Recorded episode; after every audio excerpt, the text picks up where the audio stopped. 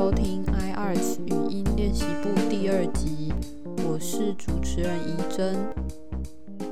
今天一开始呢，要先感谢我们的听众哦，因为上周三我们把节目上架之后，嗯，收到了非常多的支持，嗯，非常感谢大家的鼓励，甚至是在 Apple Podcast 上帮我们评分或是留下评论，我们都非常感谢。那也希望之后大家可以继续的支持喽。今天第二集要来跟大家分享的是如何从艺术所毕业，从论文提纲、小论文投稿到学位考试的申请流程，今天一次讲给大家听。我想大家进到研究所之后，一定都会先思考。这个研究所需要达成哪些毕业门槛？因为这个可能不像大家念大学的时候，就只要修完学分，然后可能外语检定考过了就差不多了。因为每个研究所都会有不同的规范，所以他们也会有自己的毕业门槛。以艺术研究所为例子，大致上就需要有八个步骤。所以这八个关卡大家都达成之后呢，就是顺利的拿到学位了。首先，新生在入学之后一定都会拿到新生手册，可能是电子档啦，但是当然还是请大家先嗯，可以先去了解一下，甚至在入学之前就可以先去看。这个研究所的相关的法规，可能研究生总则或者是新生手册等等，去载下来，然后去看里面有哪些规定，然后这个研究所的课程规划大致上是什么样子。在新生手册里面呢，有一个叫做研究生学习时程跟各项毕业门槛。那这里面呢，其实就已经大致上帮大家整理好你在毕业之前需要做的事情了。首先，第一个当然就是选课来修习你的课程。那你要修满毕业学分，那每个研究所可能会有不一样的学分数。关于必修、选修，也要确定里面的学分到底是怎样分配。然后还有每个研究所自己的规范，可能你要在哪一个类型的课程，至少要各修一门之类的。好，所以其实这个应该算是最简单的。再来呢，就是你的外语门槛，你可以选择要考检定，还是去修外语课程。第三个呢，就是你要撰写所上规定的必读跟选读各两本的读书心得报告。那这个要在你的论文提纲之前一定要完成。第四个呢，就是论文提纲的发表哦。那你在申请论文提纲发表之前，你也要确定你的指导教授是谁，已经签订完成了，你才可以去申请论文提纲。第五个就是译文活动的点数认证，你要去收集译文活动的点数，才有办法达到毕业门槛。像目前的在校生应该是二十点的点数，但是今年六月的时候，艺术研究所有发布最新版本的点数认证的规定哦，所以在新的学期一一零学年度入学的学生，他们要有三十点的点数认证。那相关的规定都已经刊登在所办的网页了，所以大家还是可以自己去搜寻一下。第六个呢，就是你的小论文投稿，所上是规定至少要投一篇的小论文。你可以投校内的，像是期刊或者是研讨会，也可以投校外的期刊跟研讨会。那你投完校外的，你要记得回到所办去做认证。第七个呢，就是你的硕士论文口试了。那相关的时程安排呢，就可以参考我们的第一集。那今天也会着重在口试的申请流程上面，大家也可以去参考网站里面的学位考试申请流程，去参考看看。这个是另外一位学姐提供的资料。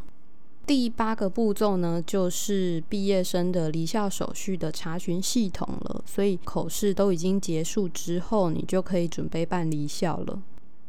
那我以比如说硕一到硕三来做举例好了。一年级的时候呢，大家可以先选课去认识老师，才有办法决定你可以往哪一个领域发展，然后要签哪一位指导教授。选课之外呢，你也要积极的参加译文活动，像是一些展演啊，或者是去发表小论文，或者是去参加研讨会。你在参加这些活动的时候，也要记得做记录，或者是保留票根等等。那这些东西才有办法成为你的点数的认证哦。同时，你也可以准备撰写小论文。建议大家在写课堂报告的时候，要记得认真写，因为你写的 OK 的话，你就有机会发展成一篇学术论文。那也是有可能会成为你的硕士论文的基底，所以大家在写课堂报告的时候要专心，然后也要尽量的把它写好。那一年级除此之外，也可以先把必读跟选读的书目的读书心得都可以先写好。那之后你要论文提纲发表之前，你就不需要再花时间赶这些读书报告了。所以一年级大致上就是上课，然后参加译文活动，嗯，准备写小论文，然后把必读、选读书目都把它们看完，然后去写你的读书心得报告。再来二年级的时候，当然还是上课，然后参加译文活动，写你的小论文，然后可以准备签指导教授了。签完指导教授，你。可以准备论文提纲的这个申请，那你之前写好的必读、选读书目都已经完成了，就可以准备去申请了。所以我是建议大家在二年级的时候就把译文活动的点数还有小论文的投稿都完成哦。你也可以开始准备外语毕业门槛的认证。如果你没有想要考外语检定的话，你可以修学校的外语课程，像是日文啊，或者是其他的语言。那这个部分你就要去注意它的学分总共需要多少学分，然后去安排你的课表。那或者是你要直接考外语的检定都可以，有非常多的检定可以让大家去选择。但是最重要的还是你要注意它的成绩出来的时间，必须一定要在你的毕业离校的手续之前完成，不然你是没有办法去办毕业离校手续的。而且要是你外语的检定没有通过的话，你势必还要再考一次，或者是你要你要去修外语的课程，只是你还是要注意时间上的问题。当你的论文提纲结束之后，嗯，你可能已经硕三了，那你就可以开始全心全意的放在你的硕士论文口试上面了。嗯，写完你的学位论文之后，你就可以开始准备申请口试。那这个流程比较繁杂一点，需要准备蛮多的文件。在时程安排上，也可以参考我们第一集有讲到的，就是包含联络委员，然后定定日期、时间、选择口试地点，都要考虑进去。嗯，在学位考试申请流程里面，第一个，你的论文一定要先写完嘛，然后到学校的网站还有所上的网站去看研究生学位的考试细则，来确认你已经达到可以口试的条件了。再来，你可以到成大图书馆的网页里面有电子资源查询系统，去搜寻 Turnitin 论文比对系统。注册你的账号，再把你的论文放到系统里面去进行论文比对，它会出现一个百分比。你要把这个网页包含百分比的部分，把它截图下来，影印出来，让你的指导教授签名之后，嗯，之后要送到所办公室的。那这个使用教学都可以参考学校图书馆的教学的手册，非常的简单。你平常在写小论文的时候，写课堂报告的时候，就可以使用这个系统去摸手、去试跑看看，才不用到你要申请口试的时候才开始学这个系统，会非常的浪费时间。当你一开始就养成这个习惯的话，你也可以在写任何的学术报告，可以去注意你使用的各项的文字或者是资料来源，你是不是有标示清楚？所以这个是蛮建议大家平常在写小论文跟写读书报告的时候，就要养成这个习惯，可以把你的东西都放到这个系统上面，让它去跑数据哦。在你看完研究生的学位考试细则，然后把论文比对系统的百分比截图下来之后。你要去登录学校的成功入口，有一个叫做研究生学位考试网络申请作业这个系统里面。那你先登入你的学号密码，在左边栏位会有一个叫做学位考试申请，点进去之后，你就可以开始填写相关的资讯了，包含最重要的是你的论文的题目。中文、英文都要哦，所以你要先想好，在这之前，你的口试委员、你的考试时间、日期还有地点，全部都要已经准备好了。所以在进入这个系统之前，你就要以我们上一集讲到的联络委员，然后定定日期、时间跟选择口试地点等等，这个时辰你都要已经安排好了，再进入这个系统去填写所有的资料。填写完之后，它会产生口试委员的名册，还有相关的一些嗯申请书的列印。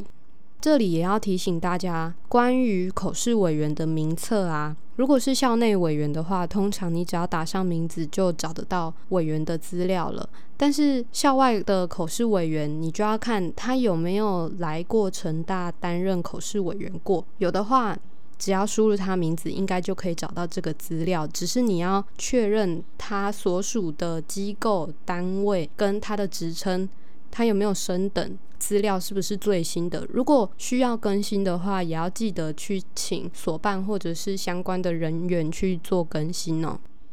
那如果今天这个口试委员他是第一次到成大担任口试委员的话，也要记得先建档。所以你要跟校外的委员确认一些相关的资料，包含他的身份证、地址跟联络信箱等等。好，所以在学位考试的申请系统完成之后，列印下来所有的申请的相关文件。接下来你要去印的是艺术研究所里面学生相关表单的学位考试申请提送资料表。那这个资料表呢？你把它印出来，然后填写完毕之后，你就要把在这之前所有的文件都整理好，准备要拿去所办进行口试的申请。总共有哪些文件呢？第一个就是你要给所办备查的论文，就是我们上一次说到，嗯，可以黑白列印的论文草稿。第二个呢，就是你要寄送给口试委员的论文，就是你要交装跟彩印的论文哦。第三个是历年成绩单，大家可以到学校注册组去印你的成绩单。第四个呢，就是学位口试的申请书，要有指导教授的签名，这个是在刚刚那个系统里面产生出来的文件。第五个就是口试委员的名册，也是在刚刚那个系统里面的。第六个就是你一开始嗯放到论文比对系统里面的百分比结果，要记得把它印下来，也要给指导教授签名。再来呢，就是刚刚讲到的艺术研究所官网里面的学位考试申请提送资料表。那在那个资料表里面呢，就会有许多的提醒，会告知大家需要准备哪些东西，还有嗯你在申请口试之前要做的哪些准备，所以这些都蛮重要的，大家都可以先去再来看看。那因为今年防疫的关系哦，所以有些是需要线上口试的。如果要线上口试的话，也需要跟所办申请这个申请书，要记得去填写。所以把这些文件，所办所需要的种种文件全部都准备好之后，缴交到所办，请他们开始跑行政的流程。这个也是跟上一集我们有讲到的，一定要在你口试的前十五天以前。去缴交这些相关的资料，这个是非常重要的。所以，以防万一大家有时程安排上的规划，或者是你不希望跟大家挤在一起的话，尽量在十五天以前，甚至更早就把这些资料全部准备好哦。当你把这些东西都完成了之后，你就可以准备你的口试了。当你的口试都已经结束了，你就可以准备离校。这里特别提醒，如果你是在学期中要申请口试的话，你还是要先进行毕业资格审查。什么叫做毕业资格审查？通常我们在二年级之后所办每一个学年都会有一次毕业资格审查，他会把表格印出来，然后去联络二年级以上的同学，填写你修过哪些课程，然后所办有没有承认。因为有些你可能修到外系的课程，你要先确定这个学分所办是有承认的。再来，他会确定你是否达到外语门槛了，你的提纲发表了没？还有你的译文活动的点数有没有认证过了，以及你的小论文投稿有没有完成，这些事情全部在毕业资格审查表里面都完成之后，你才可以去进行口试。那因为如果你是学期中要申请学位考试的话，你要先到学校注册组的网站再填写一次这个东西，才可以交给所办哦。什么叫做学期中呢？大家可以到学校的行事历去确认，大概在期中考之后会有一个叫做休退学及研究生期中毕业退费的截止日。在这之前都叫做期中哦，到最后面就是第一学期休学申请截止，这个叫做期末了。休退学及研究生期中毕业，这个都叫做期末。你在这段时间申请学位考试，你就不需要再填写毕业资格审查表了。如果你的口试是在学期中，那你就要记得去填写这个东西。口试完之后，你马上就把论文改完了，马上就要跑离校。还没有到学期末的话，你也要记得去注册组去写研究生期中毕业申请书，这样学校才有办法把你的学费的可能三分之一或者三分之二退给你。如果没有的话，就算是期末了哦。还是提醒大家，一定要先去确认行事历跟各种申请事项的期限。那在最后呢，还是要跟大家说，希望大家在考试之前呢，就可以先去把所务的规章跟表单都先去了解一下，你可能需要哪些的文件，然后也要去确认所上的课程规划是怎么样，先了解到各项毕业门槛你有没有达到了，然后每一个学年。都先去安排一下，你这学期大致上要完成哪些东西。所以还是老话一句，提早做就不会错。在此呢，就是预祝大家念得开心快乐，然后顺顺利利的通过。你只要把这八项事项全部都通关以后呢，你就可以顺利的毕业了。不是很难，但是你还是要记得认真的去完成。之后再来跟大家分享小论文的校外的投稿，大家都可以试试看哦。好，那今天的分享就到这边，非常感谢大家的收听，也非常欢迎推荐给你的好朋友、好同学，请大家来订阅或者是关注我们的 Podcast，谢谢大家，我们下一集再见喽，拜拜。